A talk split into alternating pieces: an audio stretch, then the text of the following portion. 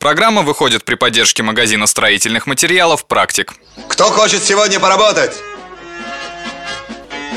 Карьер песчаный, два человека. Огласите весь список, пожалуйста. Песчаный карьер, два человека. Уборка улиц, три человека. Есть снаряд на строительство жилого дома.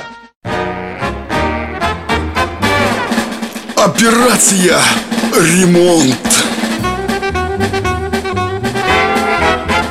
Дорогой, поздравь меня, я определилась с дизайном балкона. Смотри, какая красота. Да, хорошо, что не золотом украсила. Вот все тебе не нравится. Можно хоть один раз сделать так, как я хочу?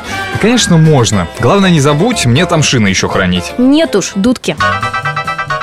Ладно, ты мне лучше скажи, балкон обогревать будем? А что там, холодно будет? Ты же его утеплял. Даже если балкон утеплен, он все равно останется холодным, если там не будет источника тепла. Ну, начинается. И что ты предлагаешь?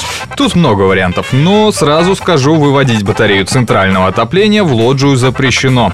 Так что лучше присмотреться к другим видам отопления. И каким? Ну, возьмем, например, электроприборы, конвектор или масляный обогреватель. Легко устанавливать, при необходимости можно включать и выключать. И в чем же тогда проблема?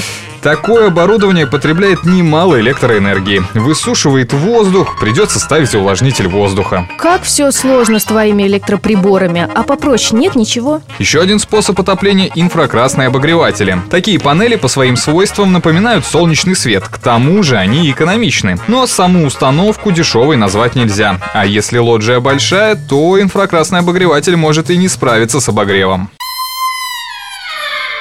А нет чего-нибудь, чтобы и место не занимал, и экономичный был? Прекрасный вариант – теплый пол, если, конечно, ваша лоджия небольшого размера.